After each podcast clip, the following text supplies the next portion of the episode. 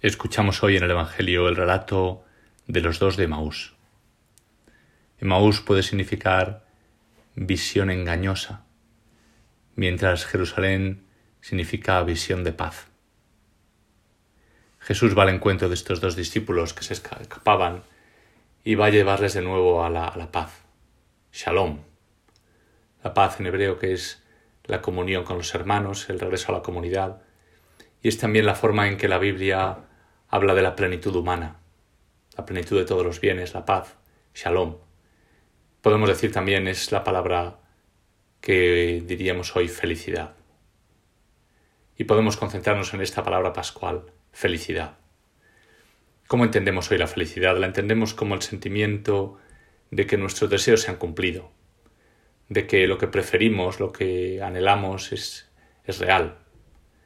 Y con esta definición hemos creado escalas de felicidad y encuestas de felicidad que se miden continuamente según los países. El ideal de muchos políticos hoy es maximizar la felicidad.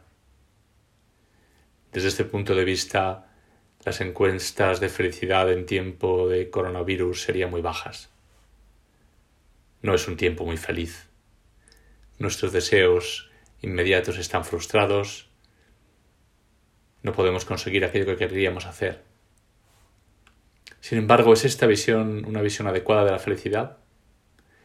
Pues si la felicidad se midiera solo desde nuestros deseos y preferencias, a lo mejor su medida era muy pobre. ¿Qué pasa si nuestros deseos son mezquinos, pequeños? Hay países que dan resultados altísimos en la escala de felicidad. Y luego cuando se pregunta a la gente cuáles son sus expectativas, de nuevo tenemos resultados muy bajos tienen lo que desean porque desean muy poco. ¿Es eso felicidad? Y aún peor, ¿y si deseamos mal?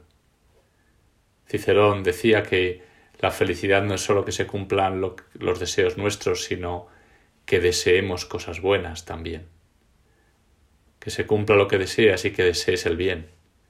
Porque si tus deseos son malos, serás más feliz cuando no se cumplan.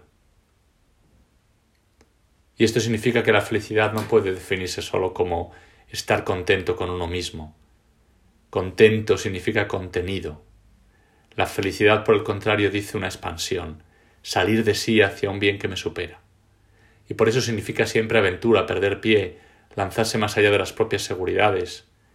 Y no es necesariamente tranquilidad, sino a lo mejor lo contrario, inquietud, deseo de crecimiento, ilusión entonces podemos decir, no podrá ser que este tiempo de coronavirus sea un tiempo feliz, si nos ayuda a desear los verdaderos bienes que hacen grande la vida. Decir que este tiempo es tiempo de felicidad, que también este tiempo de coronavirus puede ser tiempo feliz, significa en realidad tiempo en que se construye la felicidad. Pues la vida del hombre es un relato, se va contando día a día, y por tanto la felicidad no puede ser solo un instante, es también el relato de una vida feliz, el relato feliz. El resucitado se aparece a los de Maús, que se contaban entre sí un relato muy triste, muy desesperado, que era además un relato falso, engañoso. Y Jesús se va a hacer el encontradizo y les va a contar el relato suyo, el relato de Cristo, el Mesías, que sufre y resucita, y les va a hacer partícipes de ese relato. El relato de Jesús es el relato del hombre feliz. Lo sabemos escuchando el Evangelio, viéndole a Él, saboreando sus palabras. Este es el hombre feliz. Así lo entienden los de Maús y por eso le piden quédate con nosotros. En esto consiste la felicidad, que el hombre feliz nos sale de encuentro y nos dice únete a mi relato. Y eso, aunque parece que seamos nosotros los que le pedimos que se quede, pero es el Señor el que les está pidiendo que se unan, de hecho se van a unir, van a volver a Jerusalén y van a unirse al relato de Jesús.